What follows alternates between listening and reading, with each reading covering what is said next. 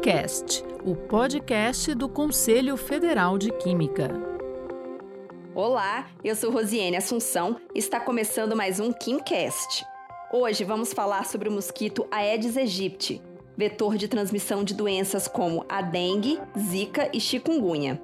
Uma equipe da Universidade Federal do Paraná decidiu estudar uma nova forma de repelente, capaz de despistar as habilidades que o mosquito desenvolveu em seu processo de evolução e impede o mosquito da dengue de seguir pistas químicas do sangue. Quem conversa com a gente sobre este assunto é o Francisco de Assis Marques.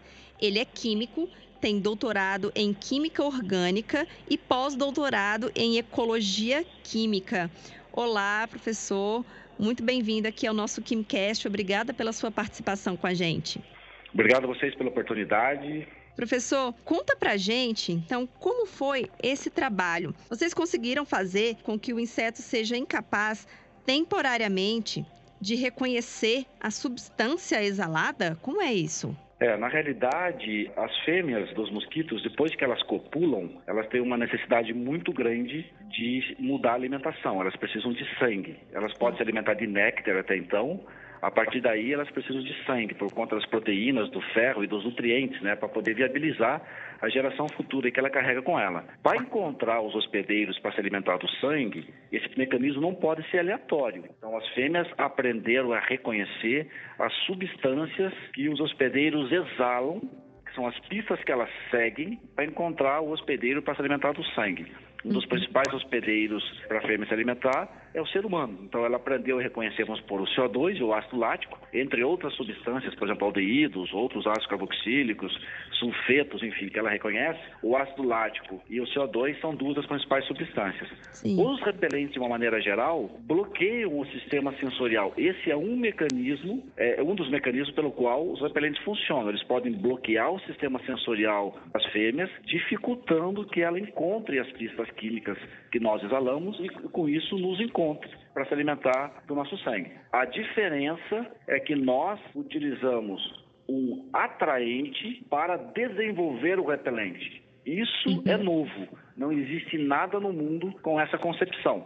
E como vocês desenvolveram a estratégia do ponto de vista da química para conseguir isso? É, já é conhecido da literatura que algumas funções químicas são importantes para que a molécula apresente a repelência. O que nós fizemos foi olhando para a estrutura do ácido lático, que tem uma carboxila e uma hidroxila, seria muito fácil manipular, por exemplo, a carboxila para uma função amida e a hidroxila para uma função éster. Com isso, nós agregaríamos nessa estrutura as funções que já se mostraram importantes para os outros repelentes. Nós sintetizamos uma série de moléculas, variando tanto a amida como o éster, e uma dessas moléculas em particular nós conseguimos uma repelência de mais de 10 horas em laboratório. E o processo é bastante sutil. Se eu mudo ou o éster ou a amida em um átomo de carbono, a repelência cai drasticamente. Então, as mudanças têm que seguir algumas exigências estruturais para poder interagir bem com o receptor das fêmeas. Isso nós conseguimos com uma das substâncias. Ah, e quais são os próximos passos dessa pesquisa, professor? Nós vamos focar esforços agora para que essa molécula seja sintetizada seguindo os preceitos da química verde, né, em respeito ao desenvolvimento sustentável. Então, a partir do momento que nós, se nós conseguirmos fazer isso, vai ter muita novidade, né? Então tudo estará junto, né? a todas as novidades, inclusive mais essa de ser um repelente, talvez o repelente mais verde produzido a nível mundial. E esta foi a minha conversa com o professor Francisco de Assis Marques. Ele falou sobre o repelente que impede o mosquito da dengue de seguir pistas químicas do sangue. E se você quer ler mais sobre conteúdos científicos ligados à química, visite o nosso site www.cfq.org.br. Muito obrigada e até a próxima! Você ouviu o KimCast, o podcast do Conselho Federal de Química.